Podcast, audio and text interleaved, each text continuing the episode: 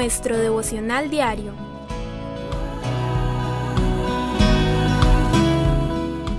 La palabra de hoy, un grito de angustia y un canto de alabanza.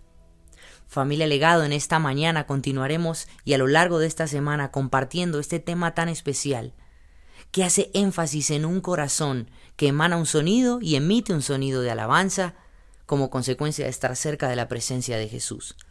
Para hacerlo vamos a entender y a profundizar más sobre el significado verdadero de alabar, de la palabra alabar y del acto de la alabanza, el cual es honrar, resaltar y reconocer los atributos, cualidades y cosas favorables de alguien.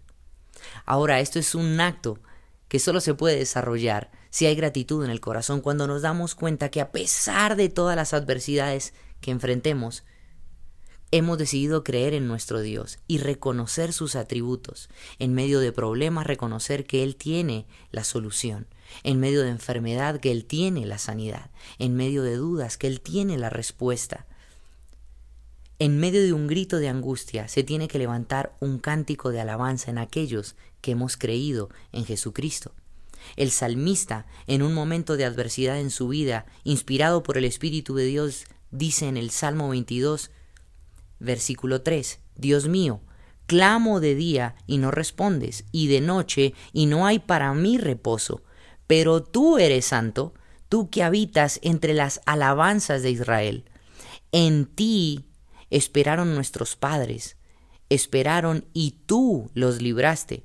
Clamaron a ti y fueron librados, confiaron en ti y no fueron avergonzados. Si vemos detenidamente en medio de este problema en el versículo 3 dice, tú que habitas entre las alabanzas, tú que eres santo. Dios es un Dios perfecto y Dios es un Dios que habita en medio de las alabanzas. Dios se mueve en medio de la alabanza de su pueblo, de sus hijos.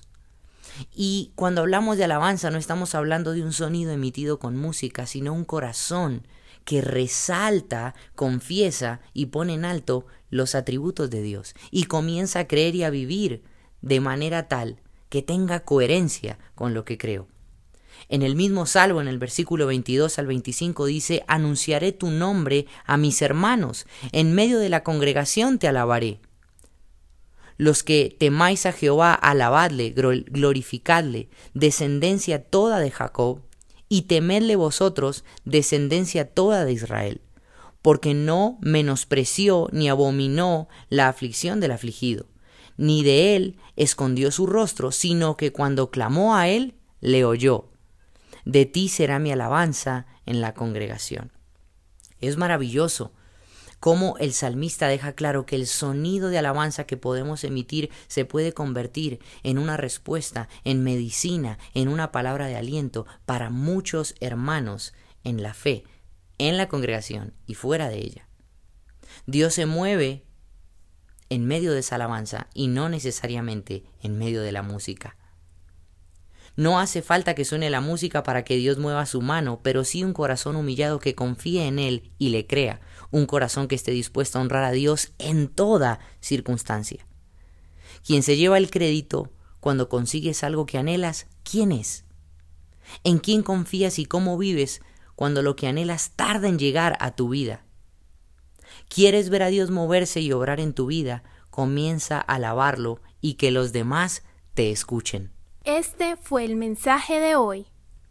Dale gracias a Dios por la palabra de esta mañana. Medita en ella y dispón tu vida para practicarla y ser influencia para quienes te rodean.